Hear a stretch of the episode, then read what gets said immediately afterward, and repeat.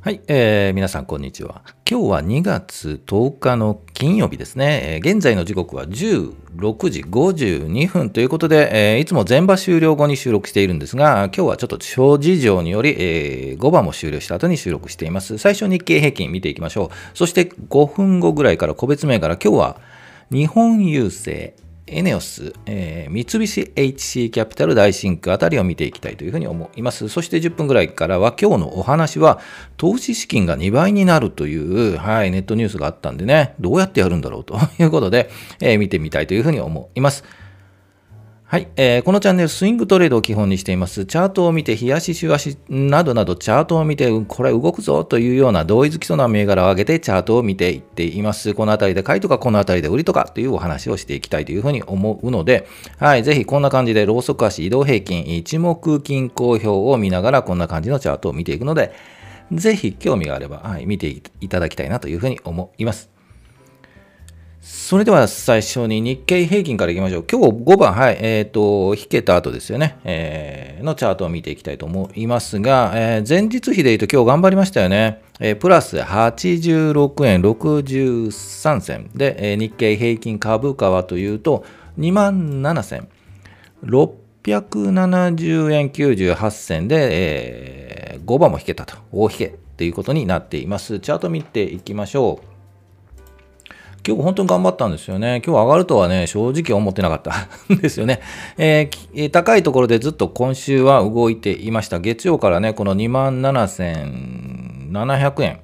800円もタッチしているんですよね。月、火と頑張って、水曜日はちょっと落ちて、昨日はぐっと落ちたんですが、えー、昨日ね、えー、っと、やはり高いところを作っていて、えー、まあね、しょっちゅう高いところを作るわけではないので、振幅しながらということで、昨日は下がって、まあまあ予想通りですが、今日、強いですよね。はい。それ以上上がって、えー、100円以上高いところはあったんですが、えー、5番は、はい、がん売りに押されて、えー、それでもプラス86円。63銭高ということで、えー、引けたということになっています。で、いつもずっとね、こう予想しているんですが、えー、もうちょっと下がりますよと。ね、下がってきて、この25日移動平均とくっつくぐらいまでいくんじゃないですかというお話をしているんですけど、なかなかそうはいかない。このあたり難しいですよね。ですので、まだ予測、来週の予測は変えずにはいきたいとは思うんですが、来週ですね、こうゆっくり下がってきて、この25日の移動平均ぐっときて、え、ー、と、来週2月17日金曜日ですね。で、えー、27,400円ぐらい、もうちょっと上行くかな。はい。えー、ぐらいまで来るんじゃないかなと。そしてその翌週2月の20日の週はもうちょっと横並びでゆっくり上がっていくというチャートをちょっと予測しているんですが、正直もうちょっとこう下がってもらうのが健全的かなというふうに思いますが、逆にビヨンと、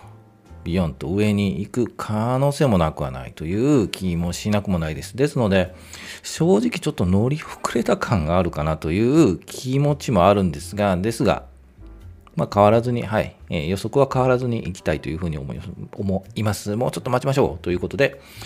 えー、と言いながらね、今日ね、差し値入れてたんですけど、はい、変えてしまったのがありますので、後でお話をしたいというふうに思います。それでは、えー、個別、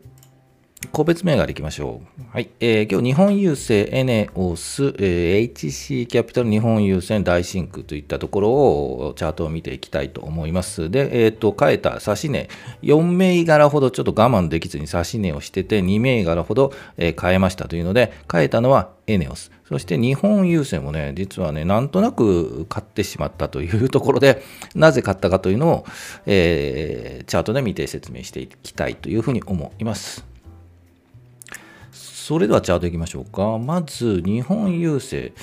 ですが、実はこれ、指し値をですね、この銘柄も6178、指し値を入れましたが、買えませんでした。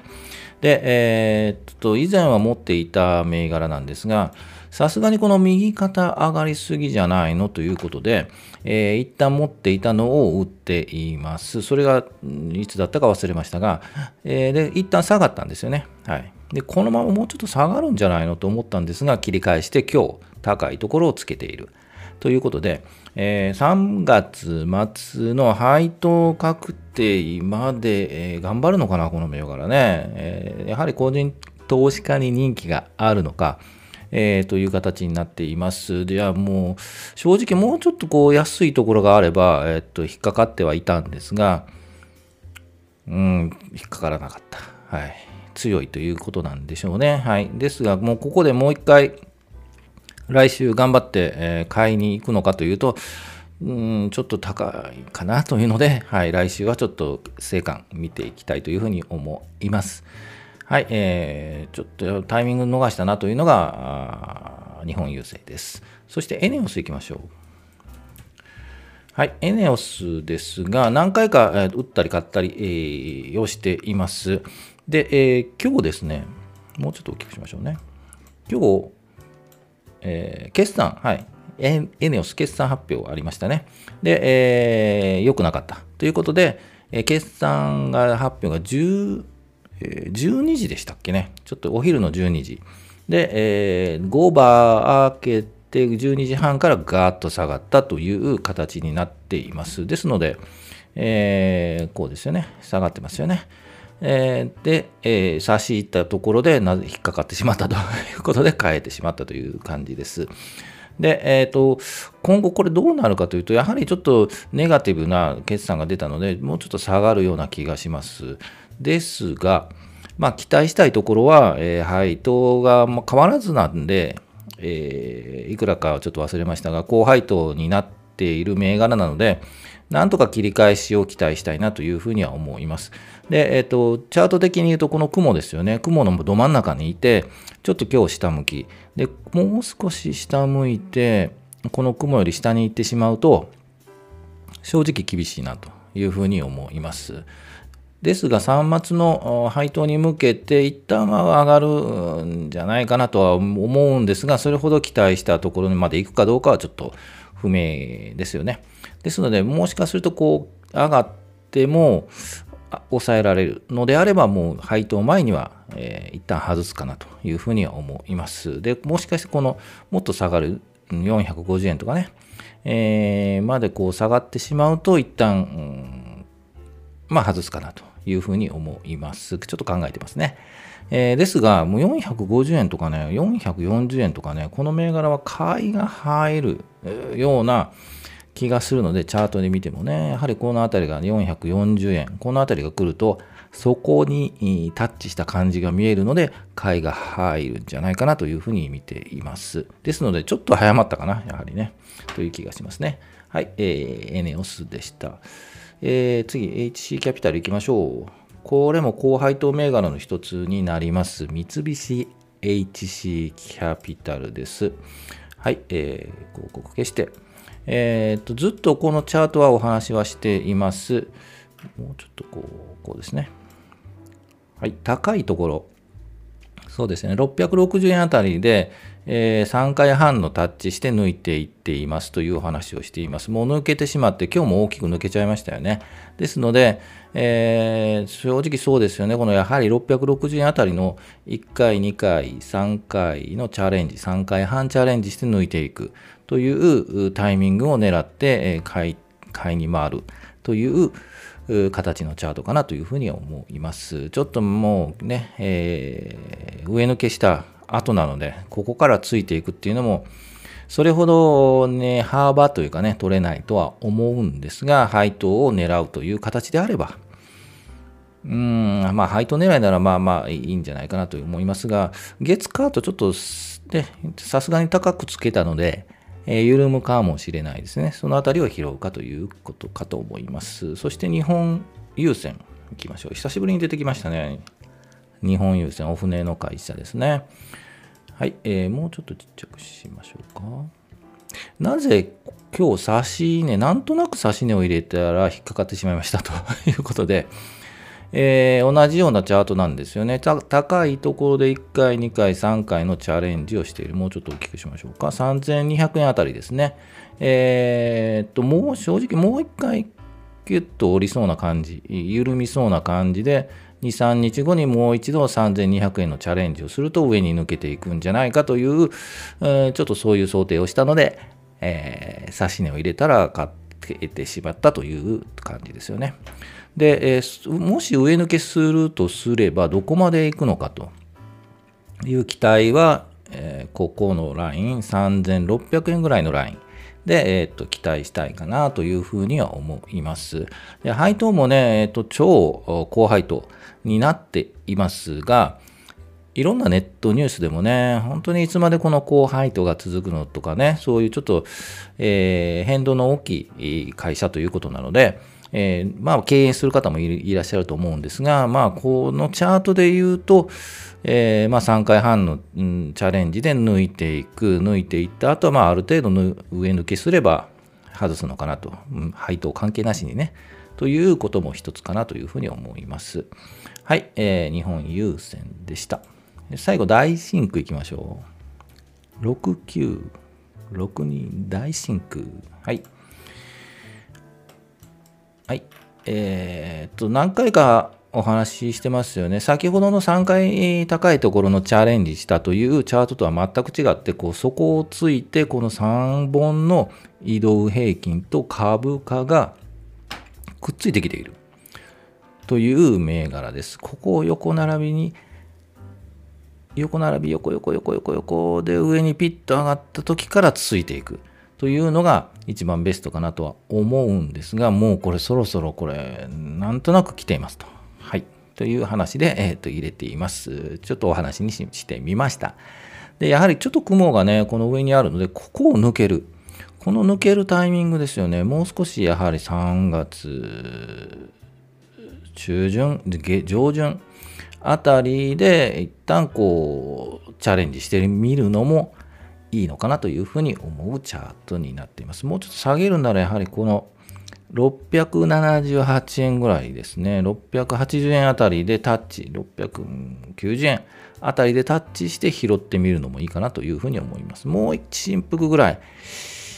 ありそうなんですけどね、このまま横に行くと、ちょっといつ上に飛び出るかというタイミングを測るのかなというふうに見えています。いかがでしょうか。はい、えー、ということで、えー、最近ね、フォローが多くてね、え、新しい銘柄がないので、ぜひ、えー、何回かね、コメント、え、このチャート、この銘柄どうですかというふうに、え、入れていただいて本当にありがとうございます。ぜひね、いろんな方入れていただきたいなというふうに思うので、ぜひよろしくお願いします。それでは、今日のお話いきましょうか。はい。えっ、ー、とね、サイトをね、いろいろ見てるとね、投資資金が2倍になるとかって書いてあるんですよね。これどうやってやるんだろうと、もうね、騙されるのは分かって、騙されるという言い方はあれですね。えー、大したこと書いてないんですけど、どうしても見てしまう。はい。ということで、そこのサイトを見るとこう書いてました。はい。その方法とは、資金、投資資金が2倍になるその方法とは、15年かけて、えっと、15年か。はい、15年かけて年利5%複利で運用しましょう。そしたら投資した資金が2倍になりますよということで、えー、書いてありました。はい、えー、期待通りでしたね、えー、違った意味の期待通りでした。はいえー、つまり年5%の複利で15年間ほったらかし運用すればもう2倍になります。100万円が200万円になります。まあ、ね、えっ、と論、理論上というかね、えー、なりますよね。で、複利というのは、もう皆さんもご存知だとは思います。投資資金に投資した金利で、えっ、ー、と、利息ですよね。利息金のお金についてもまた、えー、それが再投資されて、えー、金利が、利息がつくという運用を15年間しましょう。それが5%ですよということで、えー、分かってますよと いうようなことを書いてました。で、えー、じゃあ5%、もう、もう一歩言って5%の運用ってどうしたらいいのかなというので、まあそこが一番悩みどころだというふうには思います。で、投資信託だったらどうか、個別株だったらどうかというのをちょっとまあ書いていますが、えー、正直分かってますよという方が多いと思います。ですが、はい、行ってみましょう。えー、投資信託であれば、分配金利回りが高く、そうですね、分配金ありましたよね、投資信託ね。で、比較的安定した株式もメインのインデックス、これはやられている方が多いと思います。毎月っていうかね、あの、えー、コツコツ投資とかね、積み立て NISA でインデックス買ってます、S&P 買ってます、オールカントリーやってますという方が多いと思うんですが、それの、えー、分配金の利回りがいいやつを選びましょうとか、あと不動産を中心としたリート銘柄、えー、あまりやらないので、私は不動産はね、えー、まあ5%の利回りがあればいいんじゃないかと。で、分配金コースにしては、まあ再投資型ですよね。えっ、ー、と、分配金をそのままね、あのポケットに入れるんじゃなくて、それをまた、はい、買いましょう、再投資しましょうという形の、えー、銘柄あですよね。で、あと、まあ重要なところのポイントにはなるんですが、管理費用ですよね。まあ、いわゆる信託報酬とか、えー、運用してやるんだからその報酬くれよという毎月取っていくんですけど、その信託報酬の割合が高いのありますよね。で信託運用していただいて、まあね、信託報酬取ってくださいとは言うんですけど、えー、プラスにしていただければいいんですけど、マイナスにしてくださる、とてもあの有能なファンドマネージャーさんもいらっしゃるのでですね、そのあたりはね、まあ、その有能なファンドマネージャーの人は、そのファンドがね、儲かれば、えー、給料が上がるわけではなくてですね、普段給料上がるのかもわからないですけど、えー、その、えー、運用がたうまくいけば給料がもらえるんじゃなくて、普通に月給もらっているので、関係なく、うん、報酬からもらっているということなんで、えー、まあそういうのはいいんですけど、まあ、できるだけ報酬、信託報酬、管理費用が安いやつだを選びましょうというのが投資信託です。その選び方難しいんですよね。本当にね。そこを教えてろ、教えてくれという話なんですね。で、個別銘柄でしたら、えっ、ー、と利、利回りですよね。利4%、5%の銘柄を選ぶというのは、まあ、えー、ここでも紹介しています。だいたい4%、3%ぐらいの利回りの銘柄をのチャートを見たりしているので、ぜひその銘柄を見ながら買える買うタイミングをぜひ測ってもらいたいなというふうには思っています。ですので、両方美味しいとこ取りですよね。キャピタルゲインもインカムゲインも両方取りましょうということで、えー、お話をしているので、ぜひ興味があればもう聞いてね、いただきたいと思うんですけど、えー、なかなか難しいですよね。それがうまくいけばね、誰も苦労しないんですよね。で、100万円、200万円、100万円が200万円だとね、15年かってなると、やはりもっと欲しいですよね。えー、15年経ってやはり2000万が4000万とか、3000万が6000万ぐらいは欲しいですよね。じゃあその3000万って 手元にあるのかということで、まあ、軍資金どうしようかなとかね、うん、そこが難しいですよね。本当にね、親からの遺産をもらうわけにもないしです、ないですしね。うん、そこはもうコツコツとやるっていうのがもう一つ。まあ、私はあるんですよと。言われる方は、はい、もう全然結構なんですが、なかなかそういう人はね、いないと思います。あなたではない。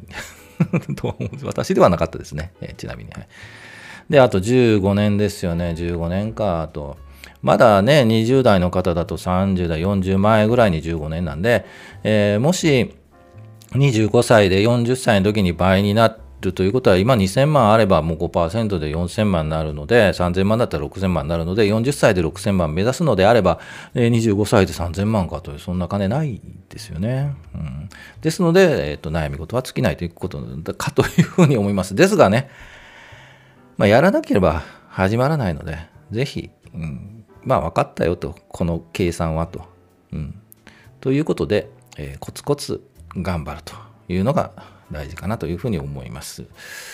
ね、借金してね、軍資金貯めるのはね、もう全然意味のないことなんでね、えー、本当に、えー、逆転現象ならいいんですけどね、あの借りている金利よりも貸す金利の方が高ければね、それはプラスなんで誰でもやりますけど、そういったのはまずないので、えー、まあ、考え方としては、2倍になるには15年かかるよと。いうことで、えー、理解いただければなと思います。はい。こういうネットニュースでもね、えこういう資金が2倍になるとなったら大体こういうことを書いてますので、えー、時間の無駄なので見ない方がいいなというふうに思います。ということで、え、今日は以上にしたいと思います。はい。えー、一目金公表こうなっています。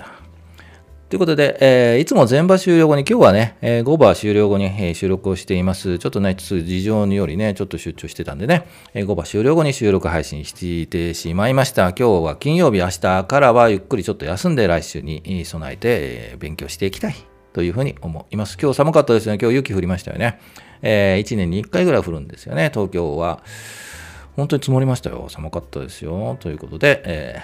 ー、寒い中皆さん暖かくして、はい、過ごしていただければなというふうに思います。それでは、はい、お疲れ様でした。また来週。お疲れ様でした。